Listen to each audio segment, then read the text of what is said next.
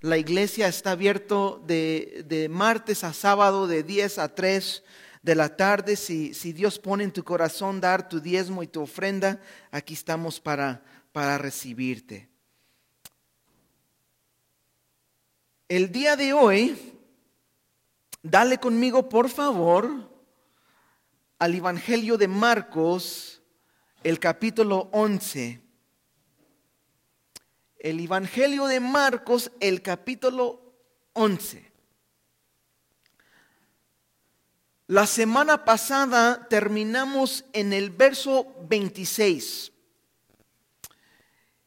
y, miramos Jesús enseñar a sus discípulos acerca de, de dos temas muy importantes, acerca de fe y acerca de perdón. Si no pudiste escuchar el estudio la semana pasada, te animo a que, que lo puedes buscar de nuevo en Facebook o si, si estás en WhatsApp, este, que le escuchas el mensaje. El día de hoy vamos a comenzar aquí en el verso 27 del capítulo 11 y el título del mensaje es La autoridad de Jesús. Ahorita en nuestro estudio a través del Evangelio de Marcos, cuando comenzamos el capítulo 11, las cosas comenzaron a cambiar. Sabemos que Jesús ahora está en la ciudad de Jerusalén. Y hasta el final del Evangelio de Marcos, hasta el capítulo 16, estamos estudiando la última semana de Jesús sobre la tierra antes de ser crucificado, su crucificación y su resurrección de entre los muertos. Los últimos días de Jesús estando en la ciudad de Jerusalén, celebrando la fiesta de la Pascua, cuando los judíos recordaban cuándo y cómo Dios los rescató de esclavitud. Y en este momento en Jerusalén hay miles y miles de personas durante la fiesta de la semana de la Pascua.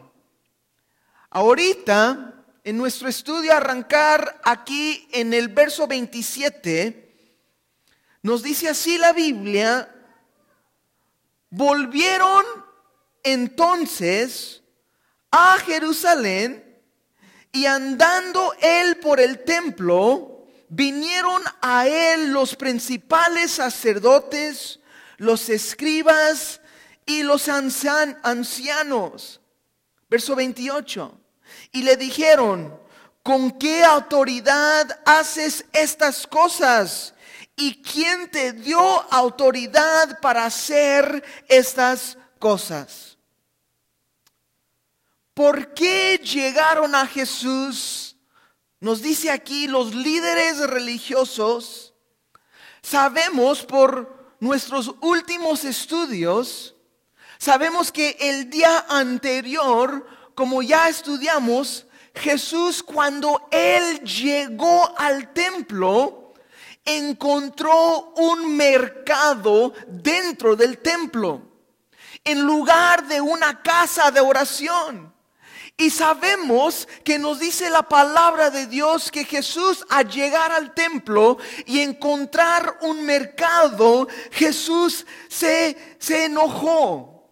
Y Jesús justamente con ira del Señor revolcó las mesas de los cambistas Jesús también con un látigo de cuerdas comenzó a golpear a la gente y los sacó fuera a todos los que vendían y cambiaban en la casa de Dios. Y Jesús con, con este ira justo, este ira, este enojo justo de Dios, Jesús dijo que la casa de su Padre era una casa de oración para todas las naciones pero los líderes religiosos lo han convertido a una cueva de ladrones. Y ahora damos cuenta que al siguiente día Jesús está de vuelta en el templo. Tomó mucho valentía, ¿no? De regresar, de volver al mismo lugar donde él estaba el día anterior, causando un gran alboroto, un enojo justo. Tengo que decirte que Jesús no temía a los líderes religiosos. Jesús estaba dispuesto a levantar por lo que es correcto. A pesar del peligro que representaba, Jesús estaba dispuesto a hacer lo que es correcto. Nosotros necesitamos valentía en nuestras vidas, ¿no es así? Vivimos en una sociedad, vivimos en una cultura eh, donde el miedo controla y gobierna la gente. El día de hoy aún más. Con todo esto, lo que estamos viviendo acerca del COVID-19, todo el mundo andan asustados. Y A.W. Tozer dijo, ah, un mundo asustado necesita una iglesia sin miedo.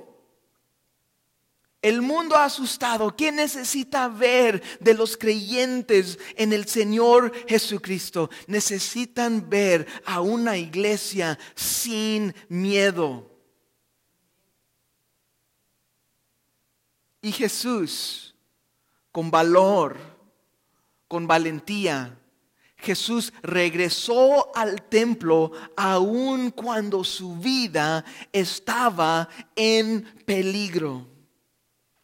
Estos líderes religiosos que creían ser tan justos estaban enojados con Jesús por lo que Jesús hizo el día anterior. Ellos estaban pensando cómo fue posible que Jesús entró al templo y cómo fue posible que Él deshizo todo. Y nos dice aquí la palabra que llegaron a Jesús y preguntaron a Jesús, ¿con qué autoridad haces estas cosas? cosas perdón. ¿Y quién te dio la autoridad para hacer estas cosas? O sea, en otras palabras, estos líderes religiosos estaban diciendo a Jesús, Jesús, ¿quién eres tú para venir y hacer un desastre en el templo? ¿Quién eres tú para venir y deshacer nuestros negocios? La verdad es, hermanos, que los religiosos ya sabían quién era Jesús. Pero ellos no lo querían aceptar la verdad. Porque para los líderes religiosos aceptar la verdad significa para ellos dejar de robar. Significaba para ellos de dejar de, de aprovechar del pueblo de Dios. Significaba para ellos ahora servir con honestidad y integridad, pero ellos no querían eso. Les gustaba sus, sus vidas de confort a costa del pueblo. Y ellos, los líderes religiosos, estaban dispuestos a hacer cualquier cosa para mantener el control, para mantener el poder. A través del Evangelio de Marcos hemos visto la divinidad de Jesús. Jesús, nacido por la Virgen María, sobre quien Jesús, quien bajó desde el cielo, el Espíritu Santo descendió sobre él. Sobre Jesús, quien habló el Padre desde el cielo diciendo, este es mi Hijo amado, en tengo complacencia. Este Jesús quien sanaba a los enfermos y una y otra vez echaba fuera demonios y hasta levantaba ya los que estaban, los que habían muerto. Jesús quien daba de comer a miles de personas con unos pocos peces y unos cuantos panes. Jesús, quien caminaba sobre las aguas y hasta los vientos y el mar le obedecían. Jesucristo, la palabra de Dios hecho carne y por Él y por medio de Él todas las cosas existen. Jesucristo, Dios mismo en la carne. Los fariseos sabían, los líderes religiosos sabían quién era Jesús. Colosenses 1, 16 y 17, hablando de Jesús, dice, porque por Él fueron creadas todas las cosas las que hay en el cielo y las que hay en la tierra, visibles y invisibles, sean tronos, sean dominios, sean principados, sean potestades, todo fue creado por Él y para Él. Y Él, Él es antes de todas las cosas y todas las cosas por Él subsisten. Hablando de Jesucristo. Y luego en el verso 29 a seguir, fíjase cómo Jesús respondió. Nos dice así, Jesús respondiendo les dijo, os haré yo también una pregunta, respóndeme y os diré con qué autoridad hago estas cosas. Y la pregunta es, verso 30, ¿el bautismo de Juan era del cielo o de los hombres? Respóndeme. Aquí Jesús no está como que buscando de, evitar responder a la pregunta. Jesús a, ser recibido por estos líderes religiosos y están diciendo a Jesús, ¿quién eres tú? ¿Quién te dio la autoridad de hacer todo lo que estás haciendo? ¿Quién te dio permiso de, venir al templo y deshacer nuestros negocios? A revolcar las mesas, a hacer este desastre. ¿Quién eres tú, Jesús? Y Jesús respondió y con una pregunta. Y a través del Evangelio de Marcos hemos visto ya varias veces, Jesús cuando recibe una pregunta, muchas veces Él responda con una pregunta. Y aquí el propósito de Jesús era para revelar sus corazones, para brillar la luz sobre su maldad. Y les pregunta, respóndame pues, y luego les diré con qué autoridad hago estas cosas. Y la pregunta de Jesús era, ¿de dónde venía? No, el bautismo de Juan era del cielo o de los hombres. Juan el Bautista tenía un gran ministerio. Juan el Bautista era un hombre, no, no muy normal, ¿verdad? Hemos estudiado también la vida de Juan el Bautista, sabemos que era un hombre que vestía de pelo de camello, que él comía chapulines y, y miel silvestre. Pero Juan el Bautista andaba por todo Israel predicando un mensaje de arrepentimiento para perdón de pecado. Y Juan el Bautista predicaba, ¿no? Y él preparó el camino para el Señor Jesucristo. Fue Juan el Bautista quien habló de Jesús y dijo acerca de Jesús, Juan el Bautista, he aquí el Cordero de Dios que quita el pecado del mundo. Para los líderes religiosos, el mensaje de Juan el Bautista, ellos tampoco les gustaba. A todos los profetas verdaderos de Dios que tenían un mensaje verdadero de Dios, los líderes religiosos no lo querían escuchar. ¿Por qué? Porque decían la verdad. Y fíjese lo que sucede. Jesús les pregunta, respóndeme ustedes. Si el bautismo de Juan el Bautista era de Dios o era cualquier cosa. Y fíjase cómo ellos respondieron a Jesús. Dice en el verso 31, entonces ellos, hablando de los líderes religiosos, ellos discutían entre sí diciendo, si decimos del cielo, dirá, ¿por qué pues no lo creíste? Y, y si decimos de los hombres, pero temían al pueblo, pues todos tenían a Juan como un verdadero profeta. Verso 33. Así que respondiendo, dijeron a Jesús, no sabemos. Entonces respondió Jesús, les dijo, tampoco yo os digo con qué autoridad hago estas cosas. Fíjase estos. Estos líderes religiosos se ven como casi todo político, ¿no?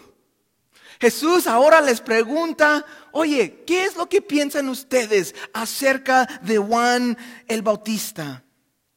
Pero estos líderes religiosos se escondían de la verdad. No podrían responder ni un sí o un no. Muy parecido el día de hoy con los políticos. Por ejemplo, el matrimonio gay. Si le preguntas a un político, ¿qué crees tú acerca del matrimonio gay? Ellos muchas veces no tienen, no tienen que responder cómo responder, porque si responden, no estoy de acuerdo, mucha gente les va a ir en su contra. Y si les dicen, ¿sabes qué? Sí estoy conforme, creo que sí, son progresivas, ¿no? Así es como se dice. Entonces también otro, mucha gente va a ir en contra de ellos. Entonces ellos dicen, pues la verdad yo no sé. ¿Sí? Y, estos líderes religiosos están tomando este, este lugar de, de decir, pues bueno, pues ni queremos responder. Porque si decimos que sí, Jesús nos va a decir entonces, ¿por qué ustedes no lo creyeron? ¿Por qué no lo hicieron caso? Pero si decimos que venía de los hombres, pues toda la gente tienen a Juan el Bautista como un profeta verdadero. Ah, no podemos decir sí porque nos mete en problemas y también si decimos que no, igual nos mete en problemas. Estos mismos fariseos escribas y los líderes religiosos estaban dispuestos a decir cualquier cosa para mantener el control, para mantener el poder.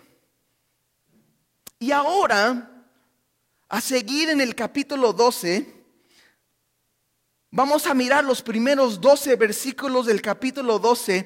Jesús va a responder a los líderes religiosos con una parábola que habla acerca de ellos mismos. So vamos a comenzar aquí. Entonces, comenzó Jesús a decirles a decirles por parábolas y nos dice, un hombre plantó una viña y la cercó de vallado y cavó un largar y edificó una torre y la arrendó a unos labradores y se fue lejos. Y a su tiempo envió un siervo a los labradores para que recibiese de estos del fruto de la viña. Mas ellos tomándole le golpearon y le enviaron con las manos vacías. Volvió a enviarles otro siervo, pero aprendiéndole le hirieron en la cabeza y también le enviaron afrentado. Verso 5 volvió a enviar otro y a este mataron y a otros muchos y golpeando a unos y matando a otros. Por último, teniendo aún un hijo suyo, amado, lo envió también a ellos diciendo, tendrán respeto a mi hijo. Mas aquellos labradores dijeron entre sí, este es el heredero. Venir, matémosle y heredar será nuestra. Y tomándole, le mataron y le echaron fuera de la viña. Una parábola en la Biblia básicamente es una historia que la gente puede entender, no para enseñar una verdad espiritual. Y es lo que Jesús está haciendo aquí. Aquí el hombre que plantó una viña y hizo toda la inversión. El hombre que le cercó, que cavó un lagar, que edificó una torre, mucho trabajo. Este hombre que hizo todo, que plantó la viña, que, que preparó todo, ¿quién es? A ver si saben. Es Dios mismo, ¿sí? La viña, tal vez no sabes, pero la viña en sí es una representación del pueblo de Dios. En Isaías 5:7 dice la Biblia así: Ciertamente la viña de Jehová de los ejércitos es la casa de Israel. Y los hombres de Judá su plantación deliciosa. Esperaba juicio y he aquí vileza, justicia y he aquí clamor. Entonces, ¿Dios es el dueño? La viña es el pueblo de Dios, el pueblo de Israel. ¿Y quiénes son los que trabajaron la viña? ¿Quiénes son los inquilinos? Los inquilinos aquí son los líderes religiosos. Los líderes religiosos tenían un, un, trabajo, el trabajo de cuidar la viña, que el viña podía dar fruto, que el dueño merecía también, obviamente no como el dueño, merecía cobrar el fruto. Y el dueño en este caso era Dios y Dios llegaba a la viña, quien él dejó a los líderes religiosos para trabajarle, para enseñarles y mostrar el pueblo, la palabra y la justicia de Dios. Y cuando Dios envió los siervos, ¿quiénes fueron los siervos enviados para recibir el fruto merecido?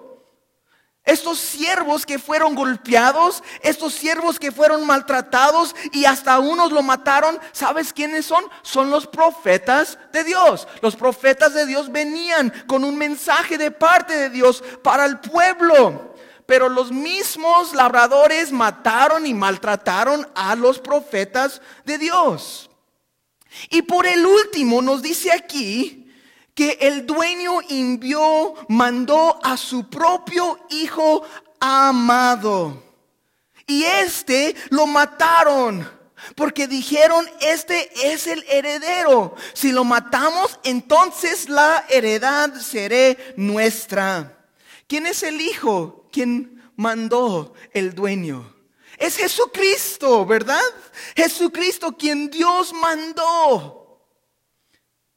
Ahora, Dios tiene el derecho de requerir fruto. ¿No es así? Él es el dueño de todo. Y Dios de nuestras vidas, de tu vida igual, tiene el derecho de requerir fruto, de querer ver fruto en nuestras vidas. En Micaías 6:8 dice la Biblia, oh, oh hombre, él te ha declarado lo que es bueno. ¿Y qué pide Jehová de ti? Solamente hacer justicia y amar misericordia y caminar humildemente con tu Dios. Y la triste verdad, Dios en lugar de encontrar fruto, halló un pueblo lleno de maldad siendo guiados por unos falsos hombres que eran como Jesús dijo en Mateo 23, 27 a 33. Quiero leerlos. ¿Qué es lo que Jesús decía acerca de los líderes religiosos? Jesús dijo, ay de vosotros, escribas y fariseos, hipócritas porque sois semejantes a sepulcros blanqueados que por fuera a la verdad se muestran hermosos, pero por dentro están llenos de huesos de muertos y de toda inmundicia. Así también vosotros por fuera a la verdad os mostráis justos a los hombres, pero por dentro estáis llenos de hipocresía y iniquidad. Hay de vosotros, escribas y fariseos, hipócritas, porque edificáis los sepulcros de los profetas y adornáis a los monumentos de los justos. Y decís, si hubiésemos vivido en los días de nuestros padres, no hubiéramos participado con ellos en la sangre de los profetas. Así que dais testimonio contra vosotros mismos de que sois hijos de aquellos que mataron a los profetas. Vosotros también colmad la medida de vuestros padres. Y luego verso 33 dice, serpientes, generación de víboras, ¿cómo escaparáis de la condenación del infierno? Qué tremendo, ¿verdad? Y Jesús está diciendo a estos líderes, a estos ah, religiosos que tenían una apariencia de justicia, que tenían una apariencia de que eran hombres buenos y hombres rectos y hombres justos, pero por dentro eran una bola de hipócritas. Y Jesús los llama serpientes. Jesús les dice que son una generación de, de víboras. Jesús les dice, por fuera se ven bonitos, pero por dentro son llenos de huesos muertos. Y fíjase aquí en el verso 9 para seguir, dice, ¿qué pues? ¿Qué pues hará el Señor de la viña? ¿Vendrá y destruirá a los labradores y dará su viña a otros? ni aún esta escritura habías leído. La piedra que desecharon los edificadores han venido a ser cabeza del ángulo. El Señor ha hecho esto y es cosa maravillosa a nuestros ojos. Y luego el verso 12 dice, y procuraban prenderle porque entendían que decía contra ellos aquella parábola, pero temían a la multitud y dejándole, se fueron. Jesús está diciendo, el juicio viene. Y estos religiosos que tenían una apariencia de santidad, pero eran hipócritas por dentro, ellos sabían, nos dice aquí la Biblia, sabían que Jesús estaba hablando de ellos. O sea, ellos entendían. Ellos recibían la parábola y sabían que tenía que ver con ellos.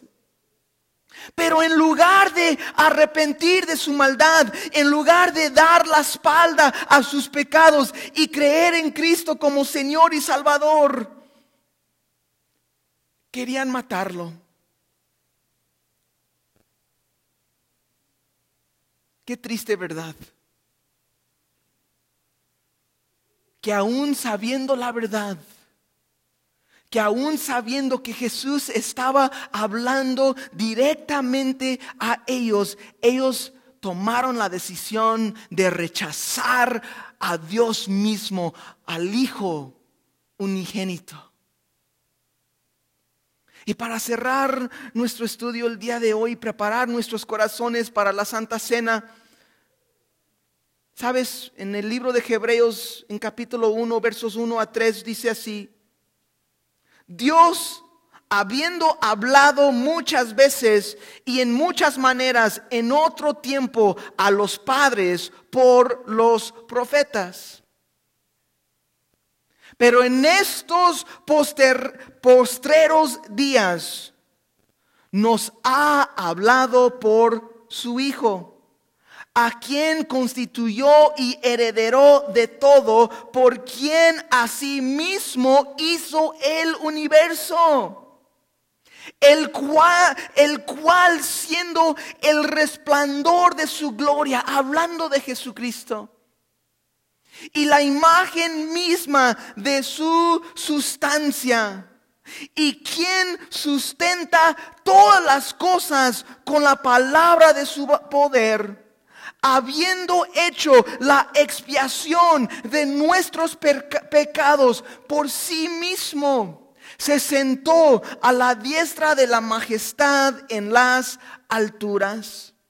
Hermanos, Jesucristo es el último y el final mensajero de Dios. En los tiempos postreros Dios habló a través de sus siervos los profetas. Pero en estos últimos días dice la palabra que nos habló acerca o por medio de su Hijo, su propio Hijo. Y Jesucristo es el último mensajero de Dios.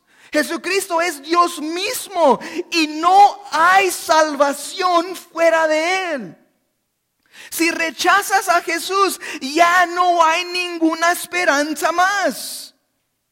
El día de hoy, a tomar la Santa Cena, el día de hoy a recordar el sacrificio de Jesucristo en la cruz de Calvario, quiero que sepas algo tan importante. Quiero que sepas cuánto Dios te ama.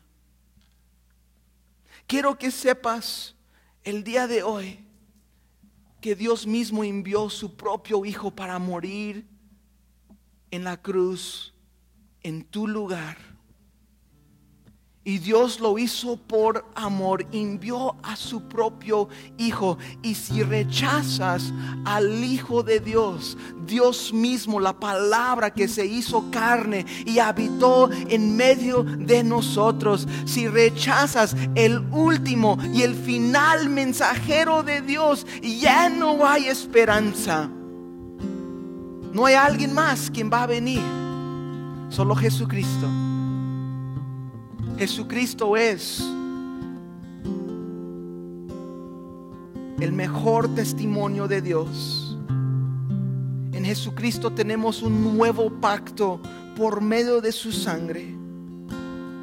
Y si escuchas el día de hoy, si escuchas la voz de Dios, no endurezcas tu corazón. Responde hoy a su llamado. Responde hoy a su amor.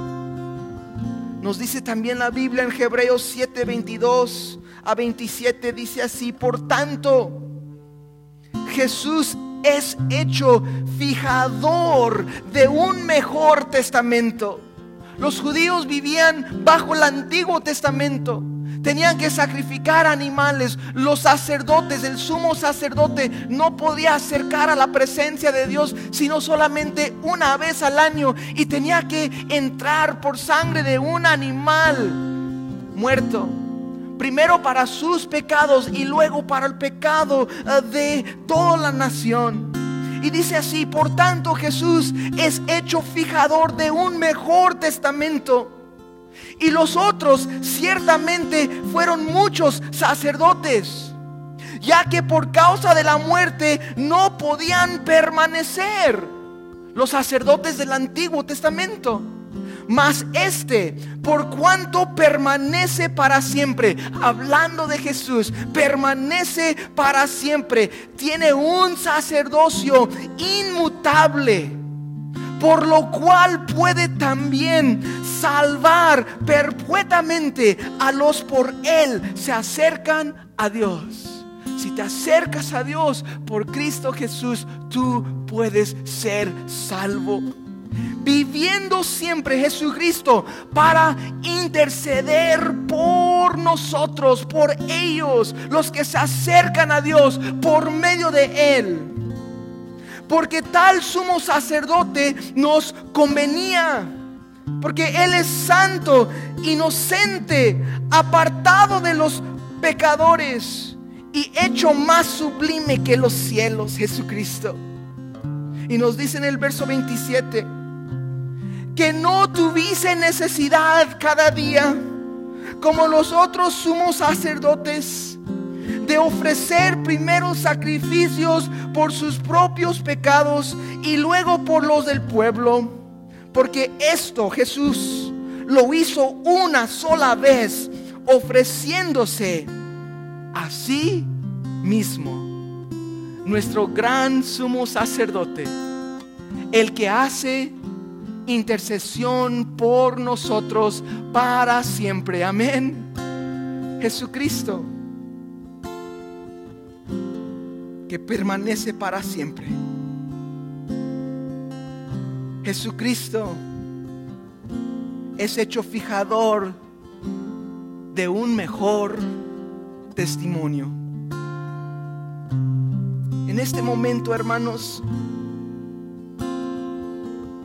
veamos el día de hoy nuestro estudio realmente algo triste. Realmente es algo que digas, ¿qué es lo que estaba pensando estos líderes religiosos? Que se acercaban a, a Jesús en el templo y dice, Jesús, ¿quién eres tú? O sea, ¿quién eres tú para hacer lo que estás haciendo? ¿Quién te dio autoridad? Jesús mismo, el creador de todo el universo. El que sanaba a los enfermos, el que echaba fuera a los demonios, el que caminaba sobre las aguas. Jesucristo, el mismo quien podía decir a las aguas y al viento y al mar a calmarse y escuchaban su voz. Jesucristo mismo quien tomaba unos pocos peces y unos cuantos panes y podría dar a miles de personas de comer. Jesucristo, el Rey de Gloria. Jesucristo, el sumo sacerdote. Jesucristo, el Cordero de Dios que ofreció a sí mismo para nuestros pecados. Y los religiosos lo rechazaron. Y sabemos que al final lo van a matar. Lo van a matar el Rey de Gloria. Pero hermanos, tengo que decirte que siempre fue el plan de Dios de que su Hijo Jesucristo nos dice en el libro de Apocalipsis, el Cordero de Dios que fue molado antes de la fundación del mundo. Jesucristo, el Cordero de Dios, el quien murió por tus pecados para que nosotros, tú y yo, podemos acercarnos a Dios, porque Él puede salvar perpetuamente a los que por Él se acercan a Dios. Por Cristo Jesús, si acercas a Dios por Él, tú puedes ser salvo. Pero afuera de Jesús, Fuera de Él no hay salvación. Fuera de Él no hay perdón de pecado.